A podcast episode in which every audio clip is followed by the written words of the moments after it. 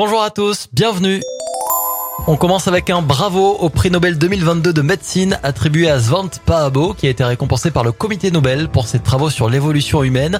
Ses découvertes ont notamment donné la base à l'exploration de ce qui fait de nous, humains, des êtres aussi uniques, a salué le jury au sujet de ce scientifique qui a séquencé le génome de l'homme de Néandertal. Les réseaux sociaux au service du bonheur. En tout cas, c'est ce qu'on peut conclure de cette belle histoire qui nous emmène aux États-Unis où un ancien SDF devenu influenceur a offert une journée de rêve à un centenaire croisé par hasard dans la rue. Le résumé de cette journée de rêve a été posté sur TikTok et la vidéo est rapidement devenue virale tellement elle insuffle une dose de positivité. On termine d'ailleurs avec une autre histoire très belle.